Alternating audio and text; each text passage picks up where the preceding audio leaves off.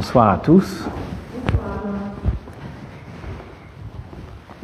Euh, le thème de ce soir va être euh, la liberté. La liberté, pourquoi la liberté? Car nous allons bientôt fêter une grande, une grande fête, la fête de Pessah. Et la fête de Pessah est appelée le temps de la liberté. Zman Cherutenu, le temps de notre liberté. Et pourquoi la fête de Pessah est appelée le temps de notre liberté? Parce que justement, c'est la libération du peuple après 210 ans d'esclavage au sein de, du régime égyptien. Et donc, quand le peuple juif va sortir de l'esclavage, donc il va devenir libre. Et donc, c'est pourquoi c'est appelé le temps de la liberté. Mais, que signifie la liberté? C'est quoi être libre? C'est quoi la véritable liberté? Comment définir la liberté dans le judaïsme? Alors, il y a une réflexion thoraïque où la Torah nous dit que ben chorin et la batora. Tu n'as un homme libre uniquement si il s'occupe de l'étude de la Torah. C'est-à-dire que la définition de la liberté dans le judaïsme est, est l'occupation de l'étude de la Torah. C'est la traduction littérale du terme qui est exprimé par nos sages. Alors, pourquoi la liberté et la définition de la liberté s'expriment justement par le fait de s'occuper de l'étude de la Torah. Et qu'est-ce que signifie s'occuper de l'étude de la Torah? A priori, on aurait pu parler de liberté par, euh, à travers euh, la pratique des commandements. Pourquoi ce terme a été utilisé pour définir la liberté, s'occuper de l'étude de la Torah? Alors, pour expliquer cela, il faut tout d'abord définir ce qui est la liberté et ce qui n'est pas la liberté. On en a déjà longuement parlé dans le passé, on va revenir là-dessus.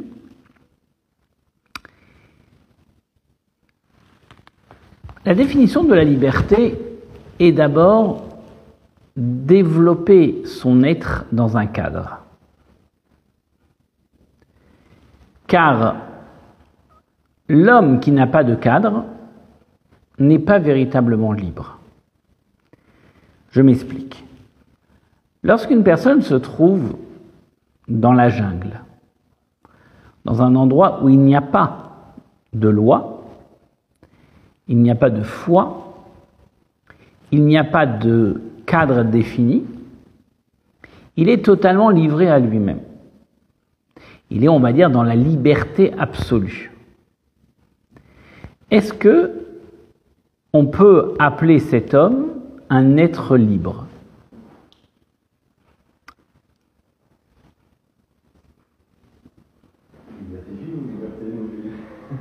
La liberté, la liberté, euh, tout simplement, la liberté, pas du judaïsme, la liberté. Est-ce que c'est un homme libre?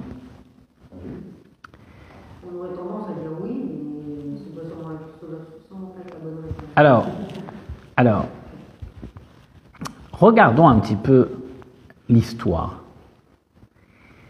L'histoire de, de l'humanité, parfois, euh, lorsqu'on a laissé la liberté totale aux êtres humains, sans donner des règles et sans donner des lois, ça a été totalement l'anarchie. Et pourquoi? Parce que l'homme n'est pas fait pour vivre en dehors d'un cadre. Un homme, pour vivre, a besoin d'un cadre. Il a besoin de délimiter sa vie. Il a besoin d'avoir une structure, des règles. Et donc, à partir du moment où il n'a pas de règles, où il n'a pas de structure, combien il peut imaginer qu'il sera dans la liberté absolue, mais dans la réalité est qu'il n'est pas dans la liberté. Et au contraire, il est bien au contraire, c'est bien plus difficile pour un homme de vivre sans aucun cadre et sans aucune barrière, sans aucune limite, que de vivre dans un cadre avec des barrières et des limites. Car l'anarchie n'est pas la liberté. Et l'anarchie ne peut pas être la liberté parce que l'humanité tout entière ne peut pas vivre dans l'anarchie.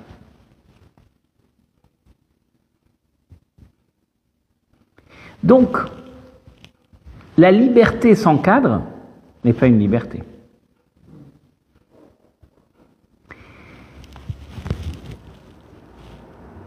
Nous sommes obligés de constater que l'homme a besoin d'un cadre. C'est la raison pour laquelle chaque euh, chaque pays, chaque, euh, chaque société va mettre en place un code civil afin de pouvoir définir un cadre pour les habitants de son pays, pour tous les citoyens. Et d'ailleurs, il faut savoir que le fait d'avoir un cadre pour ses citoyens, cela est, une, est un commandement des sept lois noachides. Car dans les sept lois noachides, une des lois, c'est que on doit mettre en place des tribunaux pour installer la, un cadre pour les citoyens. Ça fait partie des sept lois noachides qui, sont, qui ont été instaurées par la Torah, qui sont des règles pour l'ensemble de l'humanité de mettre en place un cadre pour les citoyens. Un cadre juridique, un, cadre moral, un cadre... Euh, tout simplement, un cadre. Ceci étant, ceci étant, quelle est la problématique, entre guillemets, d'un cadre qui aura été mis en place par une société quelconque et le cadre qui a été mis en place par le judaïsme, qui a été mis en pratique par un cadre thoraïque. Quelle est la différence entre le cadre biblique et le cadre d'une société?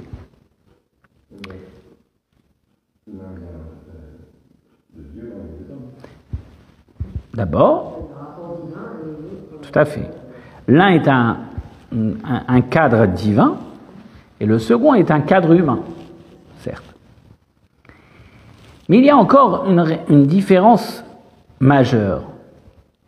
C'est que l'un est un cadre immuable et l'autre est un cadre qui évolue.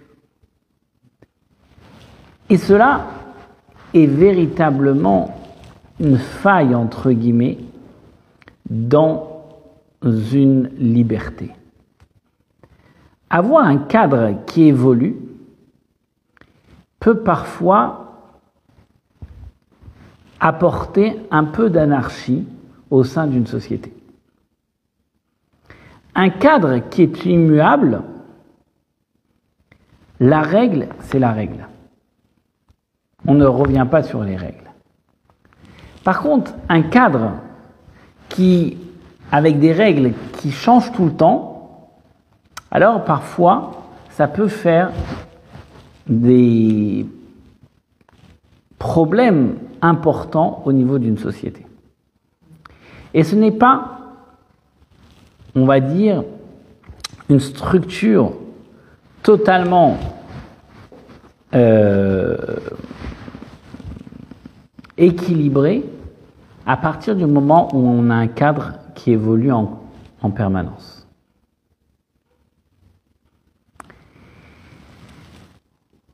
C'est là où est toute la véritable différence dans la liberté à travers le cadre du judaïsme et la liberté sociétale.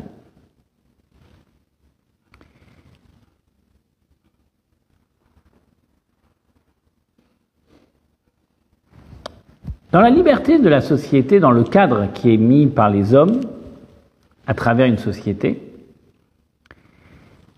du fait qu'elle évolue, alors parfois on a besoin de, mettre, de renforcer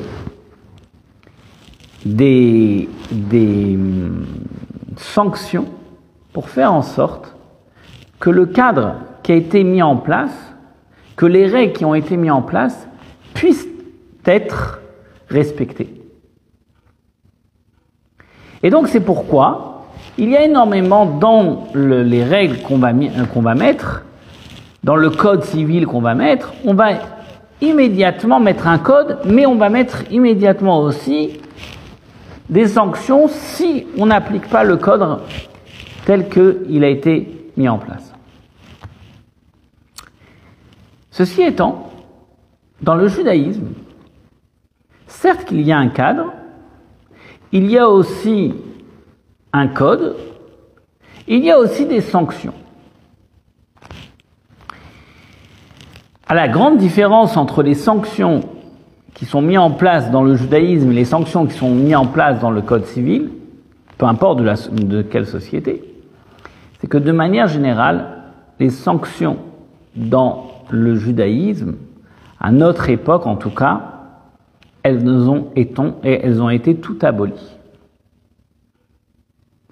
Car toutes les sanctions qui sont écrites dans la Torah, telles que la peine capitale ou telles que la flagellation, et ainsi de suite, qui est écrit dans certaines, certaines transgressions, ne pouvaient être mises en pratique uniquement à l'époque du Temple et pas à l'époque du Temple, mais surtout à l'époque du Grand Sanhédrin, du Grand Sanhédrin.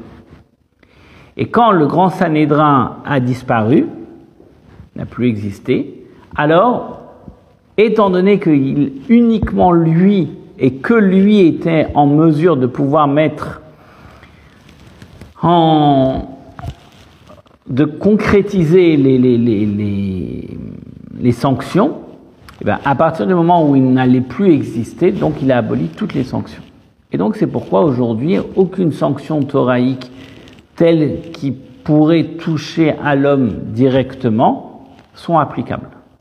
Les seules sanctions thoraïques aujourd'hui qui sont applicables, c'est que les sanctions monétaires, c'est-à-dire qu'on peut parfois mettre une amende ou faire euh, payé euh, dans un conflit monétaire, mais en tout cas, physiquement, cela a déjà été aboli depuis plus de 2200 ans à peu près. Donc, dans la réalité aujourd'hui, il n'y a pas de sanction pour une personne qui ne va pas garder le Shabbat ou qui ne va pas manger un cachère ou qui ne va pas avoir un comportement en adéquation avec le, cadre que la Torah lui prescrit, il le fait, c'est tout à son avantage, tout à son honneur, mais il ne le fait pas, pour autant on n'a jamais vu que quelqu'un qui mange pas cachère, alors immédiatement il a une sanction immédiate. Donc, les sanctions dans le judaïsme ne sont pas mises en pratique aujourd'hui. Et pourtant, et pourtant, ça fait plus de 2000 ans que les sanctions n'ont pas été mises en pratique, et le judaïsme est toujours présent. Et le judaïsme est toujours pratiqué à la virgule, à la virgule près, sans aucune différence, sans avoir de sanctions. Et cela est très étrange, parce que nous voyons que dans toutes les sociétés, à travers toutes les civilisations depuis la nuit des temps, on a toujours été à cheval sur les sanctions pour pouvoir s'assurer que le, code qui a été établi par la monarchie ou par, euh, par, euh, par les lois, par les tribunaux, devait être applicable et appliqué, sinon sanctionné. Et c'est uniquement comme ça que les sociétés ont pu évoluer, ont pu, entre guillemets, construire leur, leur, leur cadre. Pourtant, dans le judaïsme, il n'y a pas de sanction, en tout cas applicable et appliquée aujourd'hui, et le judaïsme est respecté à la virgule. Alors, la vraie question se pose, comment est-il possible de pouvoir vivre un judaïsme dans un cadre totalement divin, avec en fait la liberté absolue, puisque nous n'avons pas de sanction immédiate. Et donc s'il n'y a pas de sanction immédiate, en tout cas de cause à effet, priori, on aurait peut-être le, le, judaïsme que Dieu préserve avec le temps aurait dû se diluer ou se perdre. Et pourtant, c'est loin de la réalité, bien au contraire on voit que tous les jours, le judaïsme est davantage encore plus présent et on est encore plus à cheval sur tous les détails du Shulchan du code de, Toraïque. Comment cela est possible qu'un tel cadre qui est que divin et que spirituel, sans aucune sanction, en tout cas immédiate, puisse être pratiqué quand toutes les autres civilisations, toutes les autres sociétés n'ont jamais pu mettre en pratique s'il n'y avait pas ces sanctions.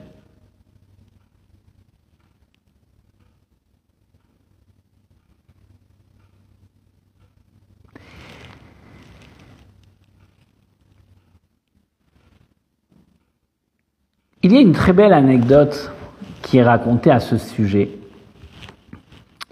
et qui démontre énormément cette, profondeur de la liberté absolue à travers le judaïsme.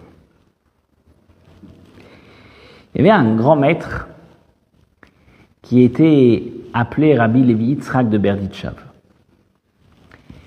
Le Rabbi Levi Yitzhak de Berditchev est appelé le défenseur du peuple. Il était toujours là en train de défendre devant Dieu avec ses, ses, réflexions en disant, regarde combien le peuple juif est attaché à tes valeurs et il les met en pratique. Un jour, le gouverneur avait interdit la vente du tabac à Berditchev. Et Rabbi Yitzhak appelle son, son sujet, son, homme à tout faire, et il lui dit, écoute, peux-tu aller me chercher du tabac? Vous savez très bien que le gouverneur a interdit, et euh, c'est passible de prison si je trouve aujourd'hui du tabac. Il dit, écoute, va me chercher du tabac. Et voilà qu'au bout de quelques temps, il est revenu, il a apporté du tabac. Ensuite, il y avait aussi une autre interdiction, c'était de vendre de l'alcool, après une certaine heure. Et Rabbi Yitzhak demande à nouveau à son homme, il lui dit Peux-tu aller me chercher de l'alcool Vous savez que c'est interdit. Et Rabbi Yitzhak insiste. Et au bout d'un petit temps, il rapporte une bouteille d'alcool. Et là, Rabbi Yitzhak lève les yeux vers le ciel. Et il dit Maître du monde, combien de policiers et de sanctions le gouverneur a mis en place? Mais on trouvera toujours du tabac et on trouvera toujours de l'alcool à contrebande. Mais toi, tu n'as pas mis de policiers. Tu n'as pas mis de, de sanctions immédiates. Et tu peux tourner dans toutes les maisons juives de Berditchev. Mais une miette de pain pendant Pessar, tu ne trouveras pas.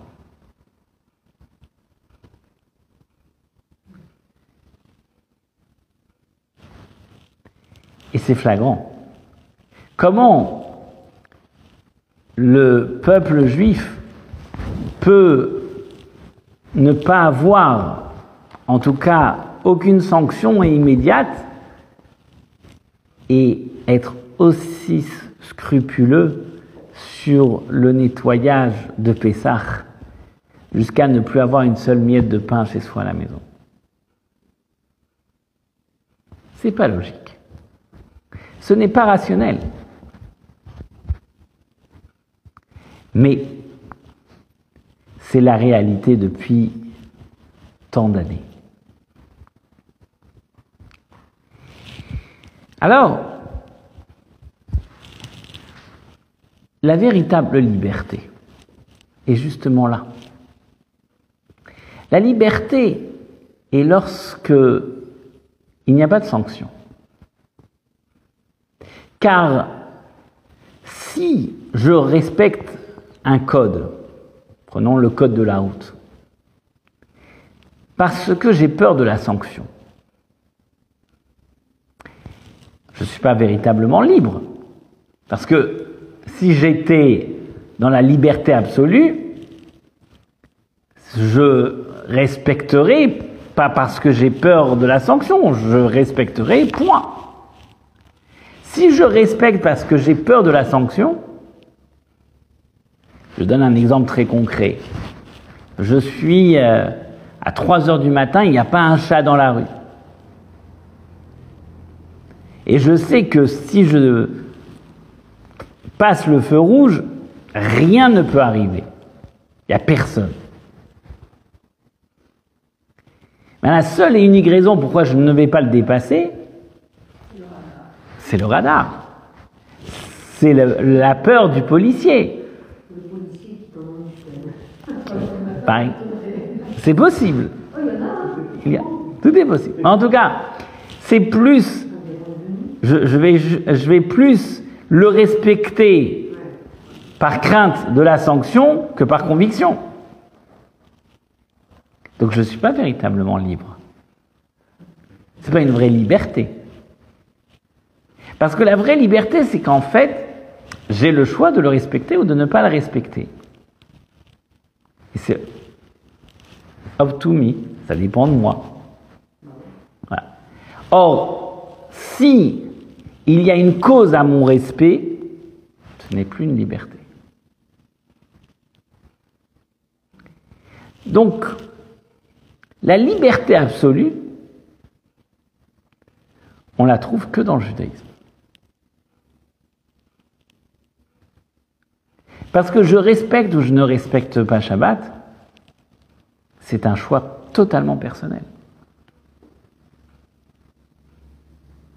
Et personne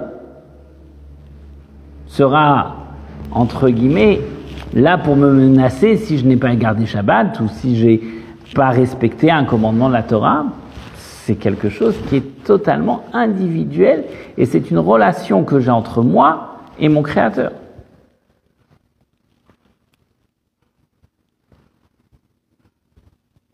Donc, vivre dans un judaïsme aussi prononcée, mais avec tant de liberté, c'est totalement irrationnel. C'est même antinomique, c'est-à-dire que j'ai vraiment une liberté avec un choix total, et je m'impose des règles, et je vais les respecter à la virgule, et je ne vais pas être tranquille en ma personne si je ne le respecte pas. Et pourtant, il n'y a personne qui est là pour me sanctionner si je ne le fais pas. Comment expliquer?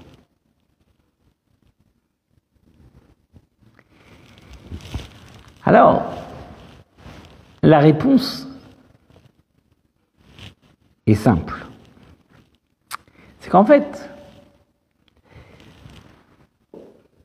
la liberté dans le judaïsme est une liberté qui dépend d'une foi. Et d'ailleurs, on le dit bien en français, il a ni foi ni loi. Quel rapport la loi et la foi A priori, ce euh, sont deux choses complètement antinomiques, la foi et la loi. Mais dans le judaïsme, la foi et la loi font une seule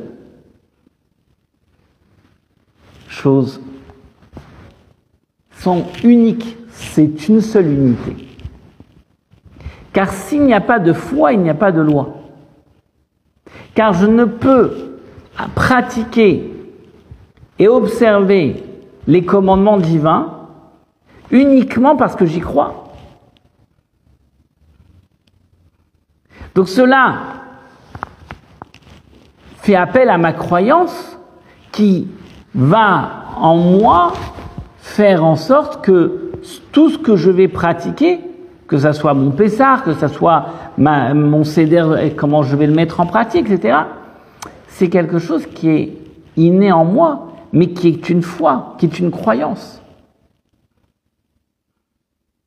Donc toute ma loi telle que je l'impose, et je me l'impose, elle relate uniquement ma foi.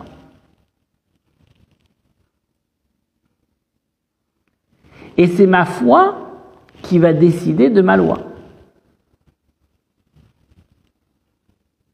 Et c'est la raison pour laquelle plus un homme est croyant, et plus son judaïsme est prononcé. Plus un homme développe sa croyance en Dieu, et plus sa pratique, elle sera très scrupuleuse. Parce que tout simplement, c'est sa foi qui mène sa loi. D'accord? Donc, la notion du, de la liberté dans le judaïsme est une notion très abstraite, très irrationnelle, très divine. Mais pourtant, c'est une liberté qui est très concrète. Pourquoi? Parce que certes, cela relate une foi. Cela fait appel à une dimension irrationnelle et spirituelle et divine. Mais cela définit un cadre de vie. Cela définit un mode de vie. Cela me définit en tant que personne. C'est-à-dire que dans mon quotidien, la manière comment je vais vivre au jour le jour, cela va être en adéquation avec mes valeurs et la foi et mes lois que je accepter sur moi-même. C'est-à-dire que, en fait, je vais fonctionner, je vais mettre en place un mode de vie qui va dépendre totalement de ma foi et de mes lois, du cadre divin que je me suis imposé. Et quelle va être ma liberté? Ben, Ma liberté va être quand je suis en adéquation avec toutes mes valeurs. Quand je suis en adéquation avec tout ce cadre spirituel que je me suis imposé. Et si je ne le fais pas, si je ne suis pas en adéquation, eh bien je ne suis pas libre dans ma tête. Je n'ai pas la véritable liberté. Pourquoi? Parce que tout simplement, je, suis en désaccord avec moi-même. C'est-à-dire que mon identité et mon judaïsme et, le cadre spirituel qui a été impliqué, qui a, été imposé entre guillemets, qui a été mis en place pour l'homme, quand l'homme le prend et l'intègre, il devient une seule identité avec lui-même et il ne peut pas s'en défaire. Et s'il s'en défait, eh ben, il n'est plus en, accord avec lui-même et donc il n'est plus libre, il n'a plus de véritable liberté dans sa propre tête et dans son propre être et donc il est en conflit en permanence. Et c'est ce qui fait la non-liberté.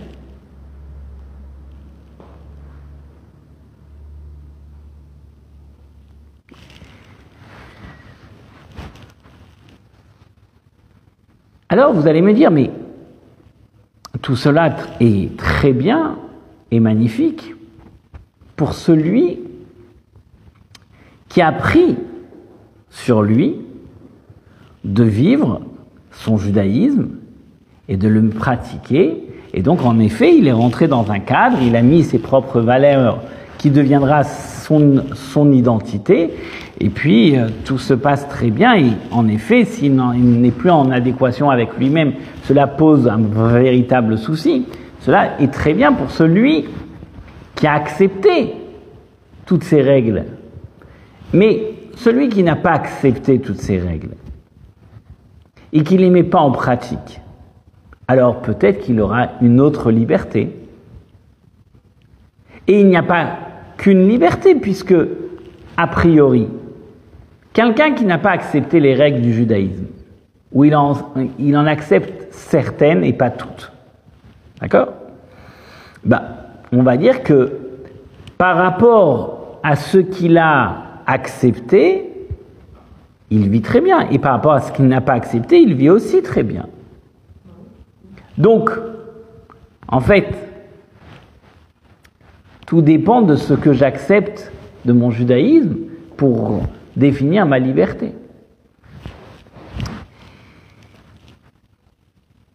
Alors la, réflexion est la suivante.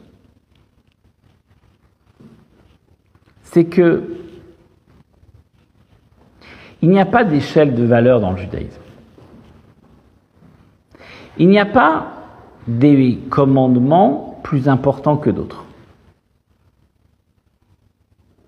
L'homme n'est pas à même de pouvoir dire ça c'est grave, ça c'est pas grave. Ça je fais, ça je fais pas. Pourquoi? Parce que ça c'est grave, ça c'est pas, c'est moins grave, c'est, moi qui décide. Le judaïsme n'a pas d'échelle de valeur. On n'a pas de définition de combien coûte un respect du Shabbat, combien coûte un, une viande cachère. Il n'y a, a pas de. Voilà. Certes, mais encore une fois, tout le monde peut mettre le curseur là où il le souhaite. On ne peut pas dire que celui-ci est plus important que l'autre. Je sais pas, je, ne peux pas donner, dire que ce juif-là qui mange euh, pas cachère, mais en, même temps il respecte très très bien ses parents, il est euh, moins, euh, moins important que celui qui respecte pas du tout ses parents et qui mange strictement cachère.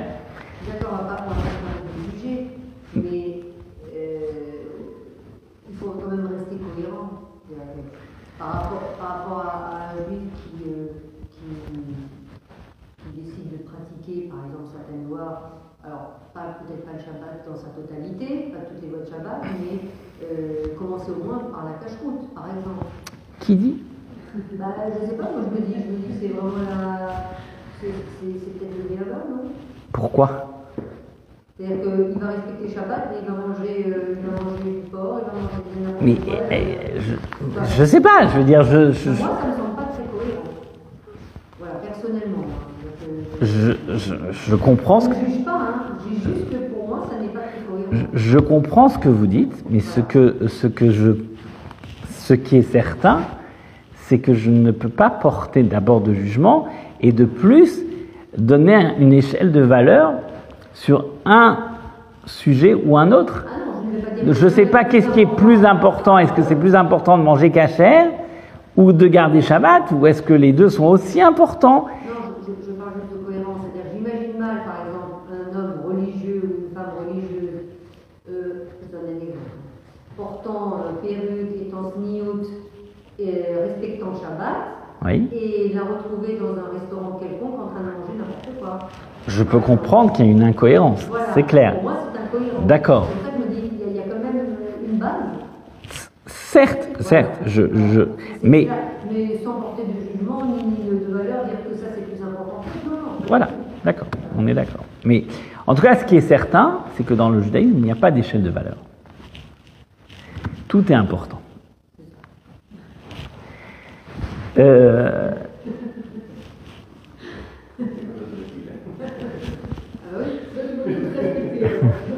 à partir du moment où il n'y a pas d'échelle de valeur, mais en même temps, il y a une liberté. Une liberté absolue. C'est quoi la liberté absolue? C'est que personne ne peut contraindre personne. C'est ça la liberté absolue. Il n'y a pas de sanction immédiate divine, mais il n'y a pas de sanction de l'homme. Il n'y a pas d'homme qui peut obliger quiconque à pratiquer son judaïsme.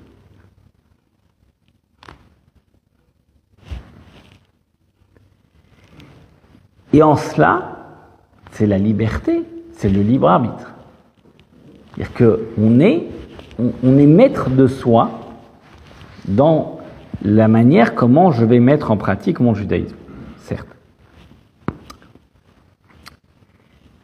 Ceci étant, ceci étant, quand je ne pratique pas certaines règles de mon judaïsme, il y a certes en moi un manque de tranquillité d'esprit qui sera quelque part une certaine incohérence qui ne me laissera pas libre dans mon esprit. Comme vous dites, si quelqu'un est habillé euh, sniout, euh, euh, va garder Shabbat, respecter à 100% et manger non cachère, bah forcément, cette personne ne peut pas être libre dans son esprit. Elle ne peut pas avoir une liberté absolue, puisque de toutes les façons, il y a un manque de cohérence avec sa personne. Donc, en elle-même, elle est tiraillée. Mais quelque part, cela est vrai pour tout celui qui pratique ou qui ne pratique pas.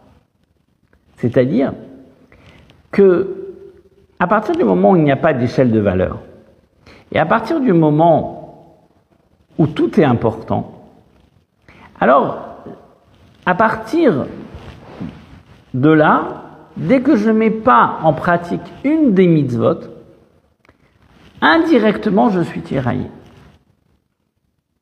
Je ne peux pas avoir une liberté absolue dans ma tête. Parce que j'ai un manque. Alors que je le sente de façon directe ou indirecte, mais il est là. Parce que c'est identitaire. Et je le sais.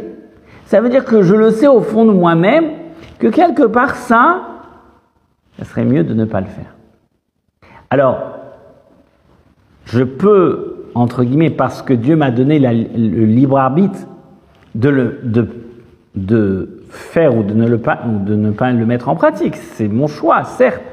Mais le fait de ne pas le mettre en pratique ne peut pas, pour l'homme en question, dire ben, je suis indifférent à cette non mise en pratique de ce de cette mitzvah particulière.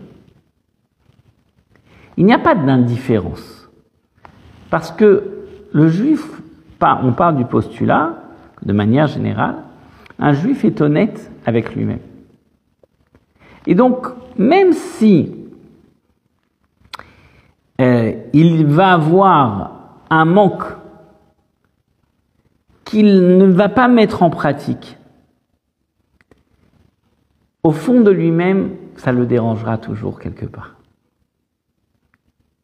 Et c'est ce qui fera chez lui qu'il aura toujours un manque dans sa liberté.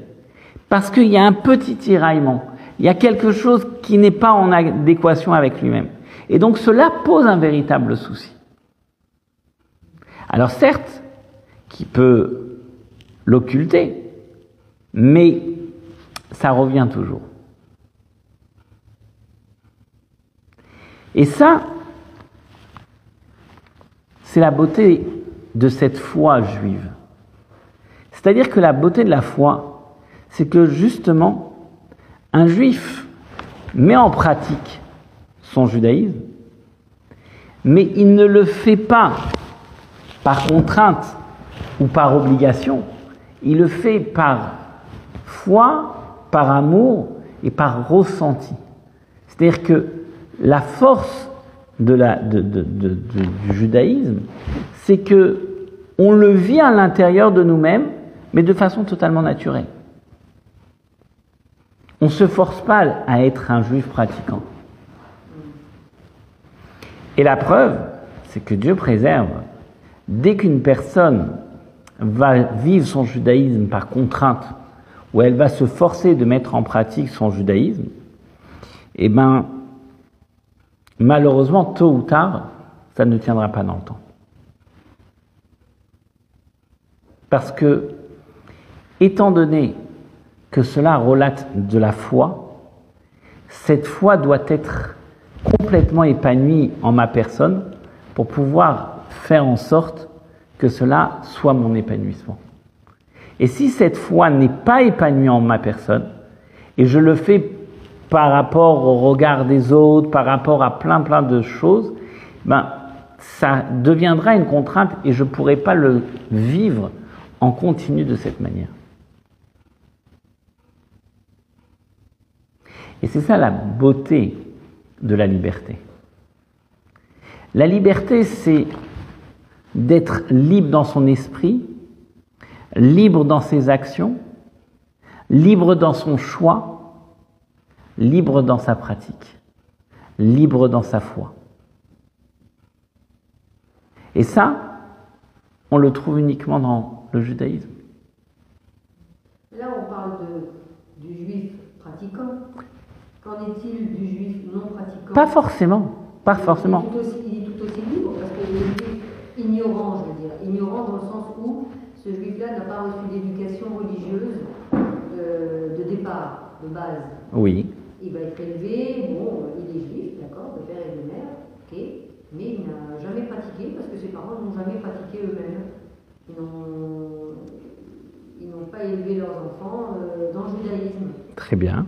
Donc cet enfant va grandir, ignorant des lois euh, du judaïsme, il sera tout aussi libre. Alors, est-ce qu'il est, est sera tout aussi libre? C'est la vraie question. Bah Et la réponse est non. Pourquoi il ne sera pas libre? Parce qu'il sera toujours à la recherche de quelque chose. Il ne sera pas libre de se dire, ben, ben je suis juif, mais et après? Sera toujours à la recherche de ses origines. Ça. Veut dire quoi? C'est quoi? C'est quoi être juif? C'est quoi son judaïsme? Donc il y a toujours quelque chose qui est dérangeant au fond de lui-même. Et c'est en cela que je dis qu'il n'est pas libre. C'est-à-dire que même s'il peut vivre dans, ou il peut paraître dans un- une liberté absolue, mais dans la réalité, dans sa son fond intérieur, il manque quelque chose. Et il sera toujours à la recherche de ce quelque chose. Et c'est comme ça que vous pouvez voir très souvent des, des juifs qui sont très très très très loin du judaïsme parce qu'ils ont eu, comme vous dites, aucune éducation religieuse. Et un beau jour, ils se réveillent et ils se disent, mais bon, qui suis-je? C'est quoi mon identité? C'est quoi ma foi? C'est quoi mes valeurs? C'est quoi C'est pourquoi ce- le peuple juif C'est quoi le peuple juif? Donc, s'il n'y avait pas une flamme, une foi qui est inhérente en lui, il n'y aurait pas de réveil. Il n'y aurait pas de recherche. Il y aurait pas ce- si s'il était totalement tranquille dans une liberté absolue, il n'irait pas la chercher. C'est tout aussi vrai pour le juif assimilé. En effet, tout à fait. C'est pour ça que je dis que cette liberté absolue n'existe pas tant que il n'y a pas un certain retour par rapport aux valeurs du, du judaïsme. Maintenant, toute la beauté, c'est justement cette liberté, cette liberté du choix de mettre en pratique ou de ne pas mettre en pratique, cette liberté qui, est imposée par personne, ce véritable libre arbitre qui est quelque chose qui est extraordinaire, qui est donné à, à- à chacun. Mais dans cette liberté, dans ce libre arbitre, il y a quelque part une recherche de soi qui cherche à avoir une cohérence totale avec son être, avec son identité. Et cela demande parfois un véritable travail sur soi-même pour retrouver une liberté totale. C'est d'accord? Et c'est pourquoi le temps de Pessah est le temps de la liberté. Et c'est pourquoi la Torah nous dit que Ein lecha ben chorin et la mishosek batorah. Pourquoi la Torah te dit il n'y a pas d'homme libre à l'exception de celui qui est préoccupé par l'étude de la Torah? Pourquoi? Parce que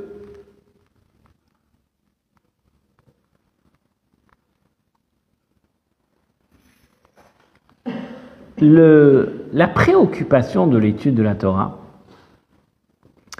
cela est la préoccupation de être en adéquation avec sa pratique juive dans son quotidien.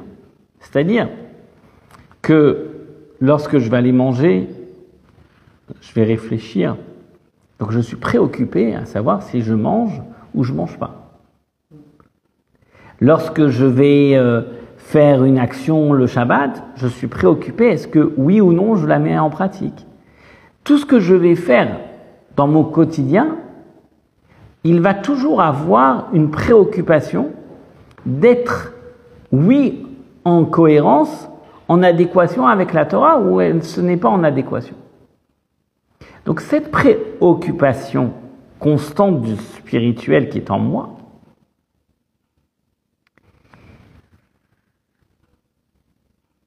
quelque part, c'est une véritable liberté. Alors vous allez me dire, mais en quoi c'est une liberté? Si à chaque fois que je fais un pas, je dois me poser la question, est-ce que je suis en adéquation avec mon judaïsme ou pas? Je suis pas vraiment très libre. Ça veut dire que je, me contrains euh, énormément, en tout cas, à être toujours dans les règles et dans les clous. Donc c'est pas si, si, si euh, libre que cela. Mais en fait, oui, il y a une véritable liberté. Pourquoi? Parce que quand un juif cherche à pratiquer son judaïsme à la lettre, donc il s'attache, bien sûr sa volonté c'est de s'attacher totalement et être en adéquation totalement avec Dieu, avec son Créateur. Dieu est infini. Dieu est illimité. Dieu est la définition de la liberté absolue, car il n'y a aucune contrainte pour lui. Donc, l'homme qui s'attache à Dieu, il est dans tout ce qui est hors dimensionnel. Il, s'attache vers l'infini. Il, inspire, entre guillemets, en lui de l'infinité de Dieu. De, quelque chose qui est totalement illimité, qui est au-delà de toute contrainte, de toute limite possible. Et ça, c'est être véritablement libre. C'est-à-dire, quand l'homme, en tant que petit être humain bien limité, il a une capacité en lui de toucher, de, détenir en lui cette capacité de s'attacher avec l'infini, c'est quelque chose qui est juste incroyable.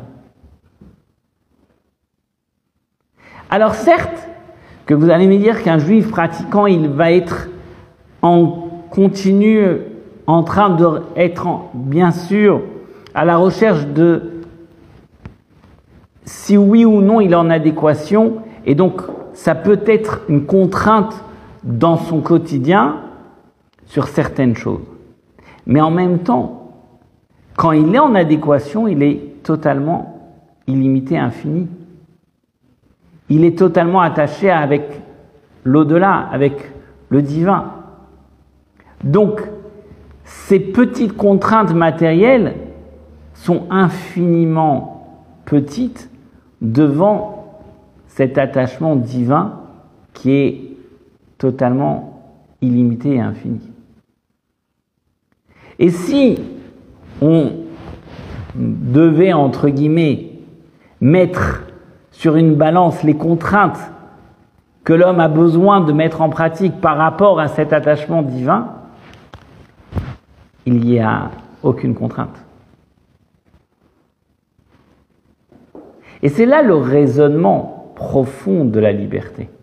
C'est-à-dire que c'est pas que je le fais pour avoir un bien-être, pour me sentir mieux, pour avoir euh, une bonne moralité, une bonne... Non, je suis bien au-delà. Ça veut dire que tout cela, c'est d'un atout qui viendra forcément parce que je me suis attaché avec Dieu.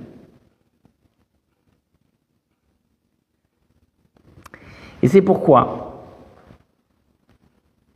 nos sages nous disent dans les maximes de nos pères que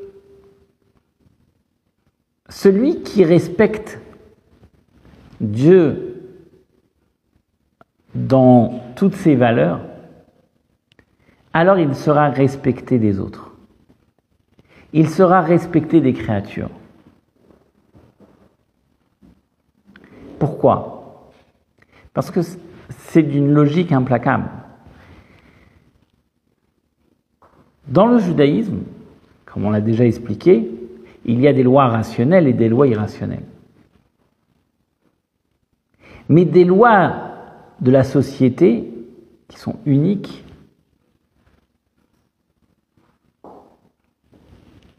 et que les lois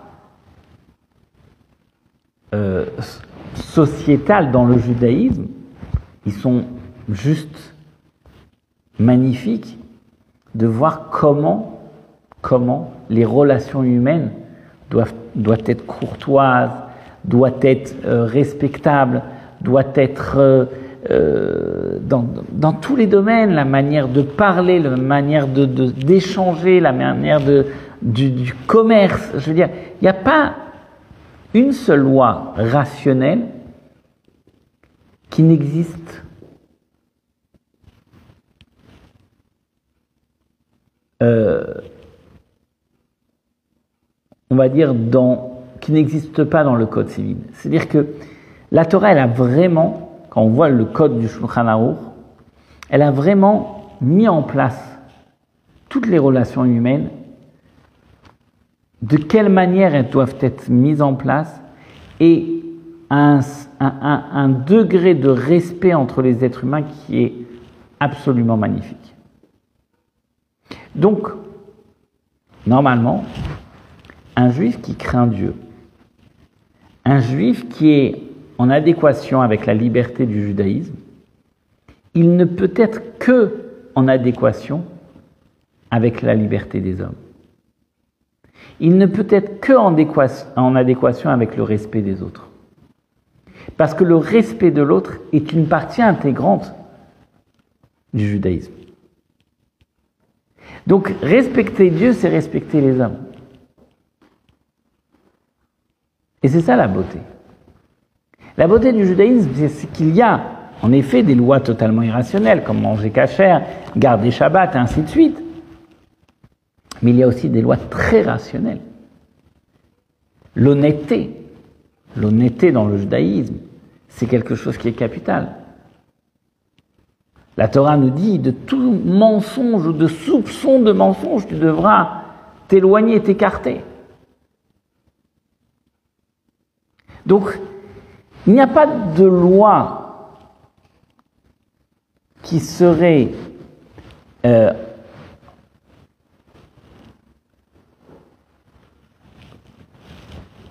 euh, en dehors du cadre de la société dans les relations humaines, dans le judaïsme, au contraire aux relations humaines dans les valeurs les plus extraordinaire qui puisse être. Et c'est pourquoi la Mishnah nous dit que l'homme qui respecte Dieu respecte les hommes. Et l'homme qui sera respecté de Dieu, les hommes le respecteront. Parce que c'est une seule et même chose. Mais pourquoi cette logique? Parce que qui est le créateur de l'être humain C'est Dieu. Donc dans le cadre dans lequel il a mis ses lois, il a mis des lois pour l'homme que lui-même il a créé. Donc c'est évident qu'ils peuvent être et uniquement en adéquation avec une société c'est lui qui a créé l'homme. C'est lui qui a créé l'humanité. Donc c'est évident que ces règles sont en adéquation avec la société.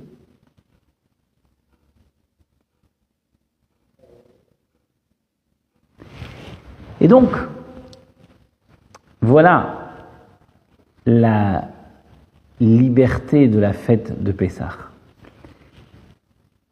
Mais on reviendra là-dessus sur ce point Tout cela est magnifique, tout cela est transcendant, tout cela nous parle. Mais pourquoi? Dans le quotidien, tout cela n'est pas toujours évident à mettre en pratique. Pourquoi dans le quotidien, tout cela n'est pas aussi simple? Que ce soit dans les relations humaines, que ce soit dans les relations avec Dieu. Qu'est-ce qui fait que chez l'homme, il y a parfois autant de difficultés pour mettre tout cela en pratique. Alors, on reviendra là-dessus, mais le temps de la liberté, de la fête de Pessah, s'exprime dans un moment particulier, car Pessah, c'est une fête particulière. Qu'est-ce que nous devons faire? À Pessah, on doit enlever le chametz et manger de la matzah. Que représente le chametz? Que que représente le pain? C'est quoi la définition du pain? Le pain représente le levain. Dans l'homme, non, le levain, c'est l'orgueil. C'est l'orgueil. Monte. monte. Ouais, c'est vrai. Mais, mais, mais le levain, le, le, le fait de gonfler, c'est chez l'homme, c'est le mauvais trait de caractère qui est l'orgueil. Et donc le chametz, on reviendra là-dessus, euh, représente l'orgueil. Ça fait gonfler, tout à fait. Et la matzah, c'est juste l'inverse, c'est l'humilité. Il n'y a pas de levain, on ne peut pas gonfler. Et donc, Il n'y a pas de notion de non plus il n'y a pas de notion. Pourquoi la matzah parce que, parce que les juifs sont partis en... C'est vrai, c'est vrai, on, on reviendra là-dessus, sur le chametz, la matzah, il y a la notion du temps, bien sûr, mais, mais, mais, mais la- la- le symbole du chametz et de la matzah, c'est toujours que le représent- est représenté par l'orgueil et la matzah est représentée par l'humilité. Parce que le chametz gonfle et la matzah euh, ne gonfle pas. Et donc, cette liberté absolue que nous avons développée ce soir ne peut exister uniquement dans la fête de Pessah, où il n'y a que de la matzah à manger et il n'y a pas de chametz. Et cela a un symbole très profond. C'est qu'en fait, pour avoir cette cohérence de liberté dans le respect de l'autre, avec le respect des valeurs de notre judaïsme et le respect de Dieu, ben, il faut une seule chose et unique, c'est de l'humilité. Et c'est uniquement à travers l'humilité qu'on peut arriver à coordonner toutes ces libertés, à mettre en adéquation toutes ces libertés. Parce que le problème, et là où est toute la difficulté, c'est justement quand l'homme est orgueilleux. Alors c'est un sujet, l'orgueil est un sujet et l'humilité est un sujet à part entière. Il y a de quoi parler, on en parlera si Dieu veut la prochaine fois, mais l'orgueil, le point le plus euh, contraignant et terrifiant de l'orgueil, c'est de ne pas laisser la place à l'autre.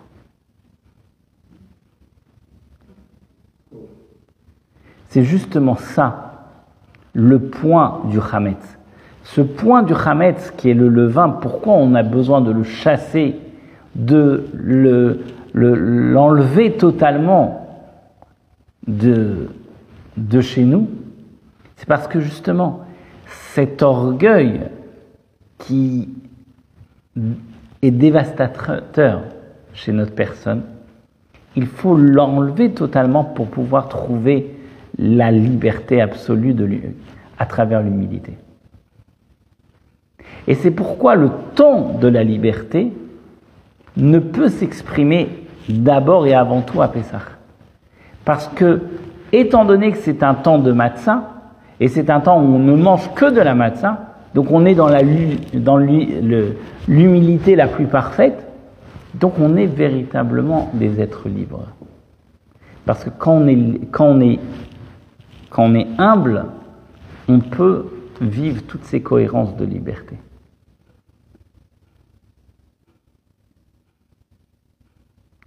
Et donc, pour conclure,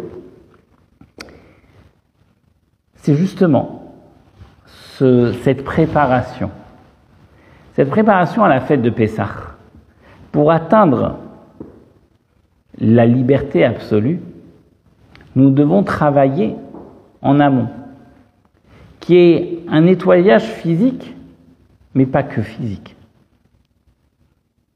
Ce n'est pas uniquement d'avoir à nettoyer l'ensemble de la maison pour faire en sorte qu'il n'y ait pas de miettes de pain, ce qui est très important, puisqu'il y a un devoir, euh, la Torah le demande, de nettoyer correctement sa maison. Mais il y a aussi un travail, un nettoyage entre guillemets intérieur, d'enlever toute cette dimension d'orgueil qui pourrait se trouver dans certains recoins de nous-mêmes pour faire appeler et rapporter notre humilité en nous-mêmes afin de pouvoir retrouver une liberté absolue. Voilà le symbole, un des symboles de la fête de Pessah.